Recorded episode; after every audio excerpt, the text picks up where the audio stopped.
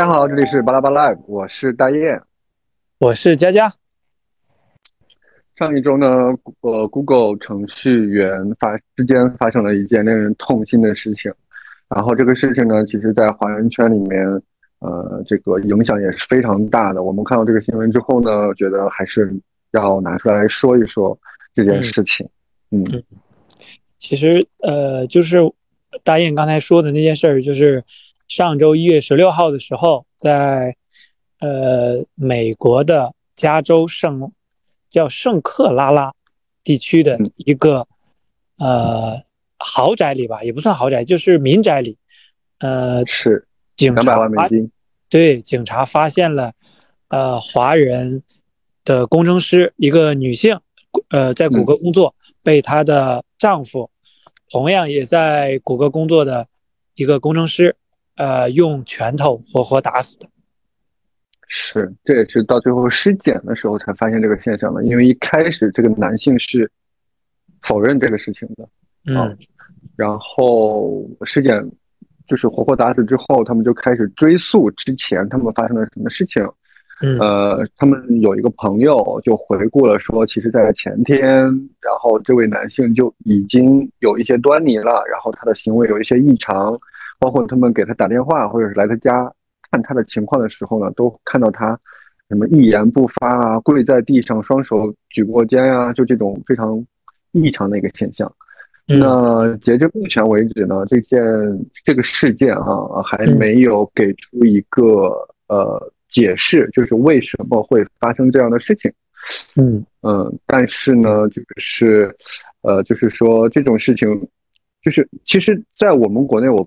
我不知道程序员之间会不会有这种心理上的、心理上的问题多或者是不多啊？但是呢，在国外好像这种事情还还还还蛮多的，动不动的就出现这种伤人事件。嗯嗯，呃，其实就你说到这个程序员的问题，呃，心理上的，其实我我感觉之前不是有传过一个，呃，应该不是很真实的一个消息嘛？说为什么这个男的会。呃，把他的妻子杀死，可能是面临着谷歌的裁员的这种职场压力啊。嗯，但是后来又被否认了，说两个人都没有接到被辞退的这种消息。嗯，其实其实从这件事儿上啊，我们就可以看到，呃，两个非常优秀的华人，都是从小都是别人家的孩子，对。而且那个男，这个男的还是成都的成都七中的一个重点中学的哦，一个尖子生。这个成都七中，就好比是我们听到的那个大名鼎鼎的衡水一中，对，每年大概有七十呃六十到七十人左右上清华北大，啊，嗯，就是这么优秀的人，然后也有这么体面的工作。然后两个人看起来又这么的般配，然后却走向了这样的一个悲惨的结局，就让我们不禁的想窥探这背后有什么事情发生。其实我跟大雁，我们两个，呃，对于具体这个人为什么动了杀机，我们不知道，但是我们可以从这件事上来看出来，呃，这些骄子或者这种呃高材生，然后在我们眼里比较成功的人士，呃的心理状态不一定就是非常成功的，有的时候也是比较阴暗和扭曲的。哎，就是就是你一说到这个 Google，我不知道你有没有听过刘亦婷这个女孩的名字？嗯，似有耳熟。刘亦婷，对吧？她是哈佛女孩，有印象吗？在在十几年前的时候。应该是从我们国家一个比较贫困的一个地方，然后呢，凭着自己的一个呃学习成绩，然后考到了哈佛，嗯，然后现在呢，他在哈佛就是一个普通的中产，嗯，普通的中产。我个人觉得他真的是，就是一个很很好的一个榜样。他的好的榜样不仅是体现在他第一通过自己实力。然后考到了一个非常优秀的顶级巡抚，同样，他有他就是通过自己的选择，就选择了一个平凡，嗯，我我我不知道我有没有解释清楚，就是他选择平凡的这种力量，这种勇气，我个人觉得这不是一般人能够做出来的一个决定。对，其实刚才大雁表达的是什么呢？就是，呃，我们每个人都会不断的升级打怪，但是每个人也都有自己的平台。当你意识到自己到达顶峰、到达瓶颈或到达平台的时候，你你会不会告诉自己说啊，我够了，我在这里坐下就好了，然后我就不要做无谓的挣扎，然后嗯。刚才我们对比的这个刘亦婷和刚才的那个那个杀妻的这个工程师，对，相比来讲，其实我我们不是说这个工程师他之前的一些为了成功努力奋斗这些动作是不对的，但是我们呃还是想通过这种现象来告诉大家，怎么样能够让自己成为一个真正的拥有生活的人，而不是一直在追求所谓的。前进目标，呃，这个目标还是虚无的，呃，然后成为这条，呃，就像那个笼子里的小白鼠一样，小仓鼠一样，你一直蹬，一直蹬，一直蹬，总有一一一一个瞬间，你会把自己累垮。对，刚刚佳佳，其实你说的有一点我非常的赞同，就是其实你想表达的就四个字，就是知足常乐。就是你不管你到了什么平台，你可能有些人觉得我一定要。达到一个什么样的高度？我一定要到，嗯，比如说职称，呃，我要到正高，比如说财富，我要有一千万，我才能够怎么怎么样。其实何必呢？知足常乐，就是自己需要什么，自己一定要想清楚自己想要的是什么。有时候我们很多毕业生从学校出来了之后，他没有学校的那个考考评考压力了，他到了社会上之后。哎，大家都不需要特别那个明确的一些考试啊，或者是明确的一个成绩的时候，他会迷失自己。那迷失，那这个时候上面就会你的小 leader，你的 team 的一个小 leader 就会 PUA 你。那如果你一直活在别人的这个评价里，比如说啊，你要达到最优，你要怎么怎么样，那个时候你是你是会非常累的。因为我现在我接触了几个就是同学，就是搞互联网的同学，有时候我觉得他们真的。就是那种感觉，就比如说哈，咱们思考一个问题，那我们就通过我们的正常分析啊，分析它的优势，分析它的劣势，那分析呃分析我们应该做什么。其实这一套逻辑就是，呃，嗯，就就是正常的这样思考下来吧。但是我至少有三个互联网的同学，我跟他们沟通的时候，他们都会就是很很成体系的跟我说啊，我我通过什么。什么三 W 原则啊？我通过什么 SWOT 分析法来分析这个事情，嗯，就是很当然，这种思考是很成体系的，很 OK 的，没有问题。但我觉得其实挺累的，就是我就思考一个事情，我又做一个事情，然后呢，你又要给我卷这些理论啊，这些体系啊，然后嗯，看上去是平平整整的，然后非常有非常有这个步骤啊，非常条理。但是有时候我觉得真正的就是自己要学会的是。底层的那种思考的方式，然后不要被这些条条框框、这些名词，然后把你框住，也不要被别人的这些成绩，然后来标签化你。到时候呢，你就会一直不停的去卷，然后就会迷失自己生活到底想要什么。呃，到最后呢，就是你是是拿了成绩，但是呢，就是又怎样呢？嗯，就是你失去了更多，你失去了生活，你失去了朋友，失去了家人，嗯，对。对，其实刚才答应你描述的时候，我就，我其实我自己也有切身体会，就是你说的，我们从学校里走出来之后，大家可能面对着这种物欲横流的社会里，我们的目标不再单一，不像以前，哦，考试就 OK 了，我通过这个期末考试，然后期末考试之后，我在中考、高考，这都是，然后高中呃大学之后，我们又有绩点，对吧？绩点之后到了那个研究生里又有。毕业的这种 paper，嗯，论文，总之都是很明确的。然后，对，它之所以明确，然后对我们有用，是因为它就在我们前进的那个道路前方。其实我们就像那个火车，呃，轨道，呃，火车轨道上的火车，都是设定好的轨道，我们沿着就往前冲就好了。但是我们走出校园之后，其实我们是自己在探索路的。我们自己探索路的时候呢，就会面对着很多人的，就 PUA 也好，还是说说法也好，他会拿着自己的成功的经验，或者是别人成功的经验，以及他的价值观来标榜你，然后推你。很多人都在推你，无数只手从左边推你，从右边推你。但是你真的应该往哪里走？你可能先要坐下来想一想，看一看，抬抬一下头。不要在别人一直推你的这种 push 的压力下，你迷失了方向，走走向了这种就像归呃谷歌这个男工程师走向无尽的深渊。是，然后把自己给挤压到一个非常，就是因为他有个朋友说看到了他在楼梯口里面跪在那里，双手举到天上。我觉得这种就就这种行为就很怪异，就是是什么样的压力，或者是什么样的。扭曲的一个事情，让你能够做出这样的行这样的行为，我觉得就是不管工作也好，生活也好，你就用自己最舒适的一个姿态去面对它。如果你一旦觉得不对，这个感觉不对的时候，嗯，真的该叫停就得叫停，没有必要就是把自己拧巴成那个样子。我昨天的时候去了趟广州，然后看到了我一个师弟，嗯。啊，我记得之前他在那个某家医院工作的时候，因为我们做工位的嘛，大家也都知道，如果是进到临床另外一个圈子，临床的圈子里头，你肯定是会被边缘化的，这个是毋庸置疑的一个现象和事情。那当时他在医疗圈子的时候，我明显就是跟他也约过几次饭，明显看到他的那个状态，就是一是压力肥，第二是每个人就是很很丧。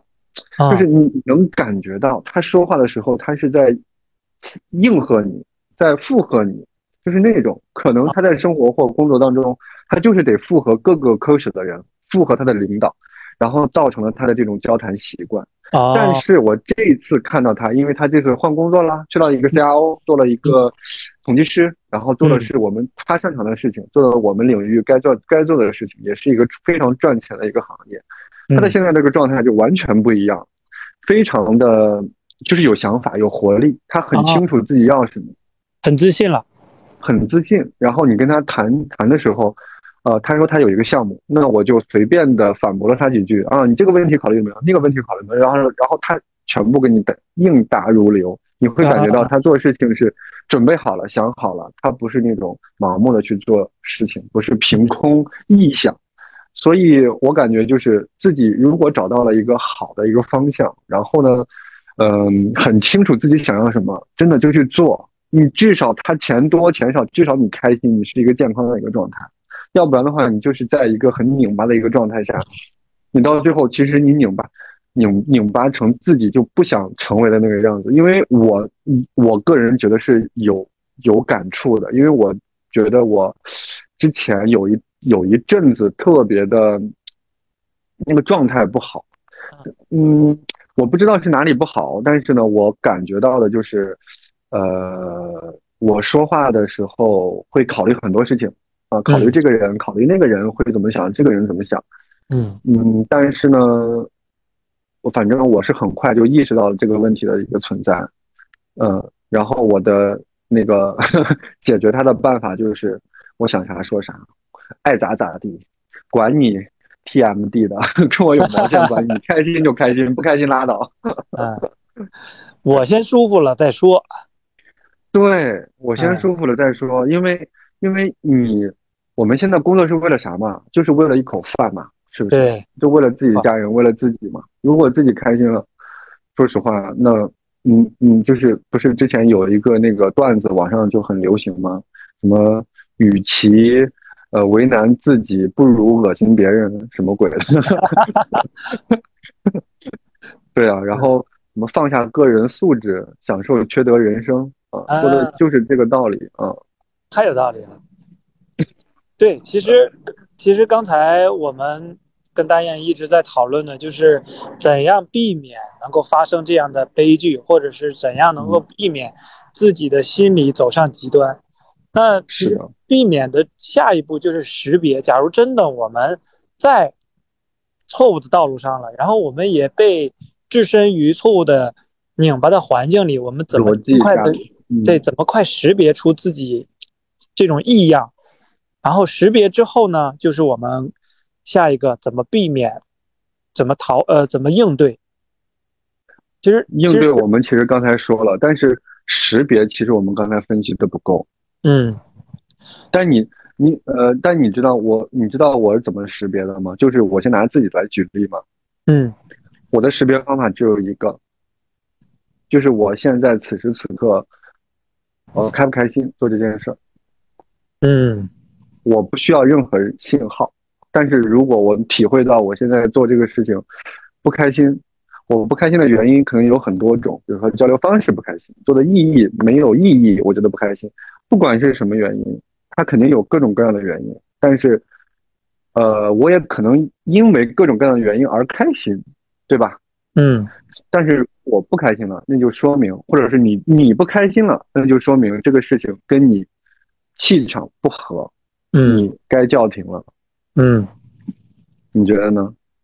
对，其实呃，我觉得开不开心呢，是我们自己的一个比较主观的一个评判标准。每个人都可以判断自己此时此刻或者面对这件事儿的态度。呃，我还有一个客观的标准，嗯，但但它也是跟主观相联系的，就是呃，假如让我去踢球和让我做这件事儿，我想做哪个？就此时此刻啊。那哎，你你记不记得之前还有一个方法？嗯，就是就是你说的，就是我之我我记得你当时你跟我说什么的时候，我就想，就是你分析你为什么不想做这件事情，嗯，就是从反面来那个否定它，对，也可以，就是你找，呃，其实后面这个方法它是它是有一一套的，就是你可以先找出来你为什么要做这件事儿，然后你。再列出几个理由来说，你为什么不想做这件事儿？不想列成两列，哎，列成两列对比着看，看，马上你底下就会得出结论。是，而且我觉得这种是很很客观的这种。对，有一个技巧就是列这些理由的时候，一定不能深思熟虑，就是第一反应立马写。为什么不想做？不开心啊，讨厌这个人啊，呃，不感兴趣，就可以直直接这样写。为什么想做？能挣钱？嗯啊，不有意义。嗯，喜欢跟别人相处，这是就是立马你能高下立判。对，因为那个时候第一直觉，然后他给到你的是你内心底子里，你已经深思熟虑、根深蒂固的你的自己的一个想法。这个想法不是你自己后天加工的，并且让你从正面跟反面同时来考虑这个事情。正面是是用来强化，反面是通过。就是你的负面情绪再次强化，我觉得这种反面的力量其实是很重要的。我们因为有时候考虑很多事情，我们一直考虑啊，他这个好那个好，他这个好那个好，但是我们永远没有就是说他为什么不好，就是没有从反面的这个角度来考虑它。嗯，对，所以这种方法是一个很好的一个识别方法。嗯嗯嗯，就是很多人呢，对于自己的现状其实是不自知的，但是对于自己的心情是自知的。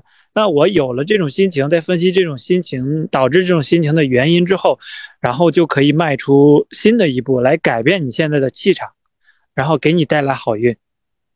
是，嗯，刚才已经讲完识别，那讲完识别就是行动。其实我们之前也说了，但是行动有个很关键的，就是立马去行动，千万不要拖。因为，有时候，嗯，呃，其实呃，我这里就插插一句，就是我觉得行动。最关键的就是要尽快迈出第一步。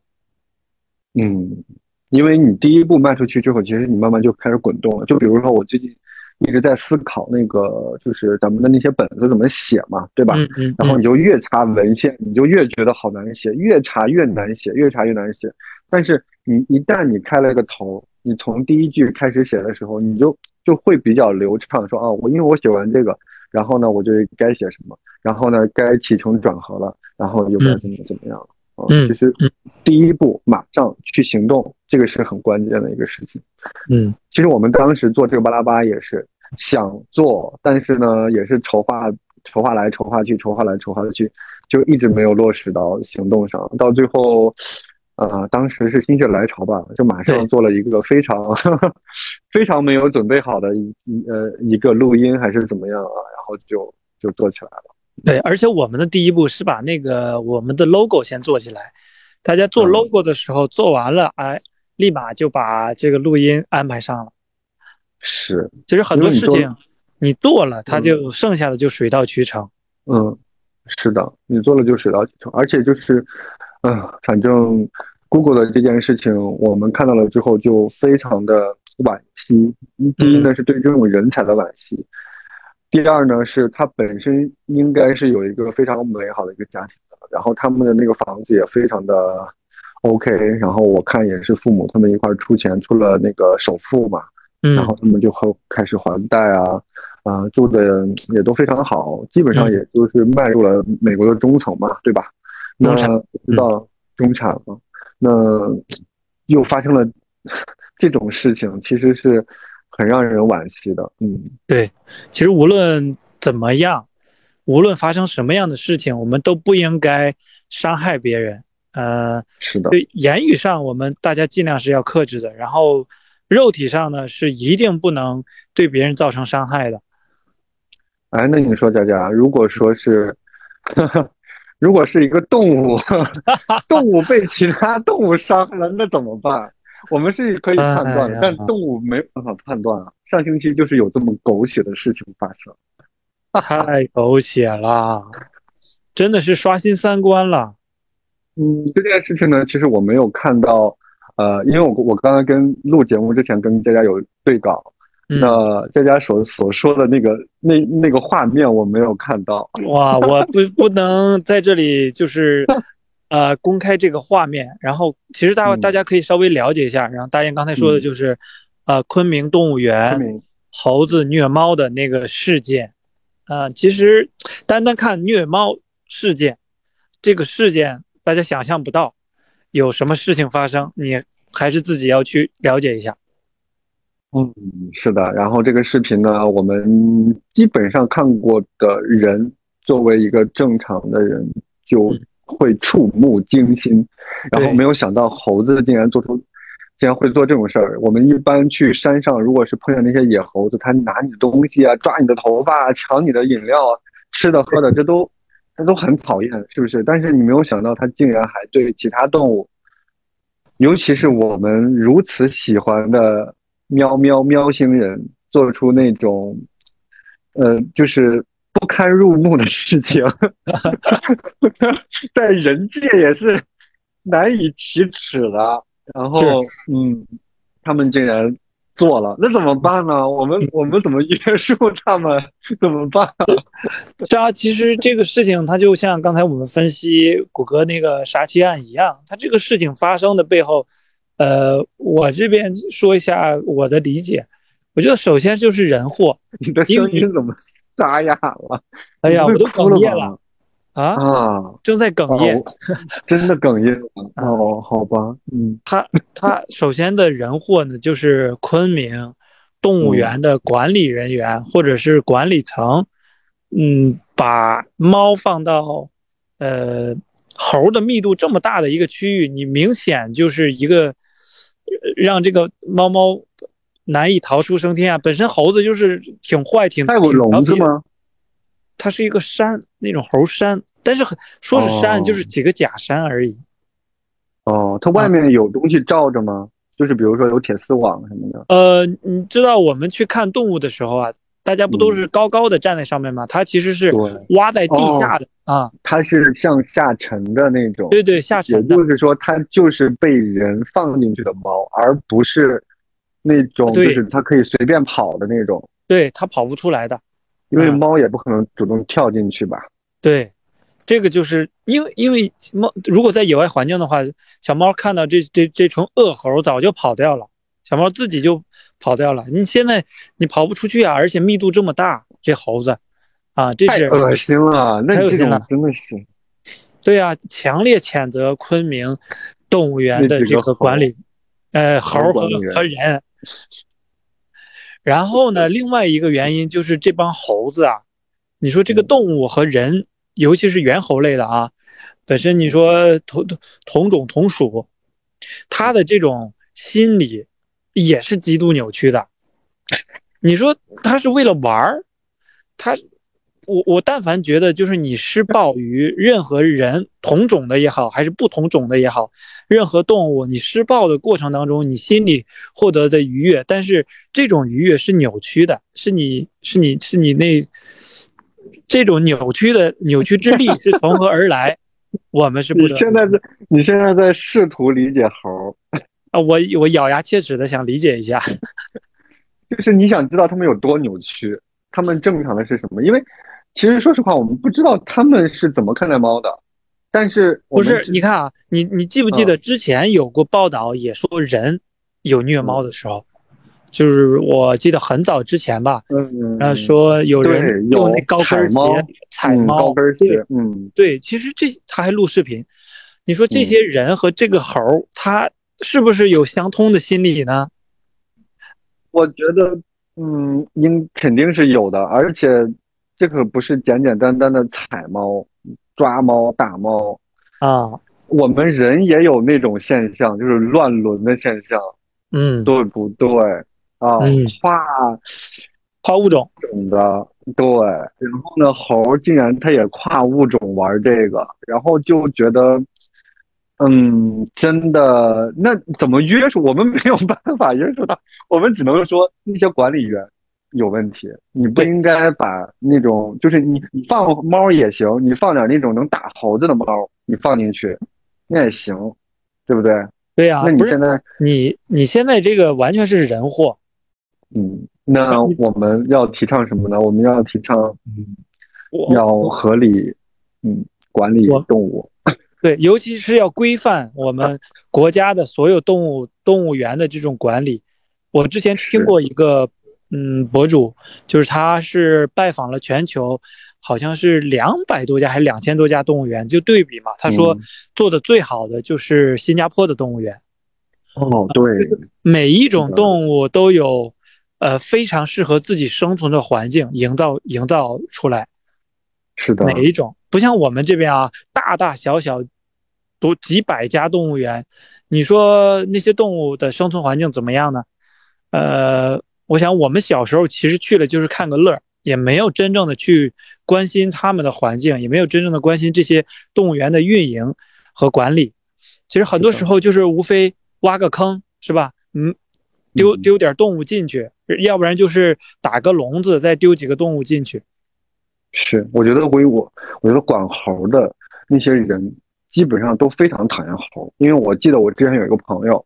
他去了那个非洲做那个非洲野生动物园的义工啊，然后呢，他做了一个月，就是他们基本上也是一个月起，然后他就去那儿做一个月啊。然后呢，新去的人基本上都会先把你分到那个猩猩那点，就是管猩猩，让你先去管猩猩啊，就是喂猩猩，喂猩猩香蕉，就是。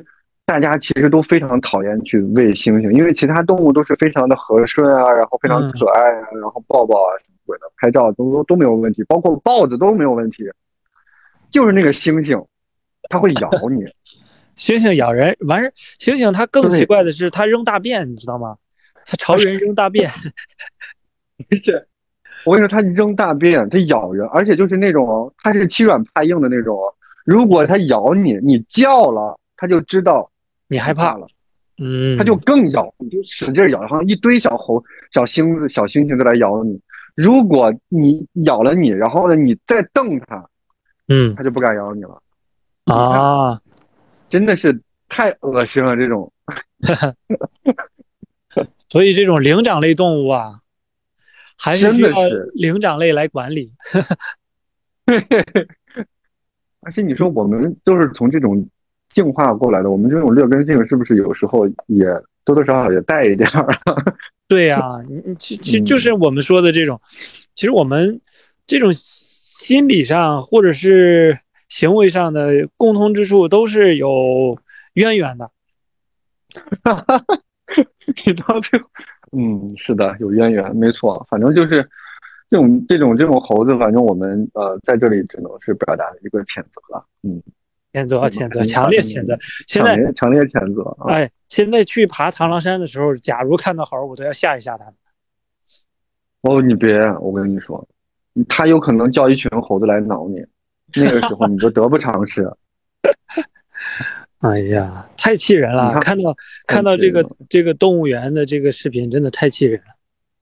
所以呢，我们就是呃呃呃，从第一则新闻啊，我们总结一下，从第一则新闻啊，我们就是呼吁，就是不要伤害别人，不要影响别人啊，即便这是我们作为人的一个底线，对不对？就是要与人为善，或者说是 OK，我觉得不行了，那我就自己调整自己的一个心态。然后呢，不要影响别人，做好自己就行了。如果自己在生活或者是工作当中发现自己状态不对，马上要及时掉头啊，悬崖勒马，然后调整好自己的生生活跟状态，这个是最重要的。那些工作啊，那些与其难为自己，不如恶心别人啊，就是这么一个状态。那么从第二则新闻呢？哎呀，还是由佳佳来总结吧。反正我总觉得这个猴猴猴啊，就是 我们见了它就要挠它。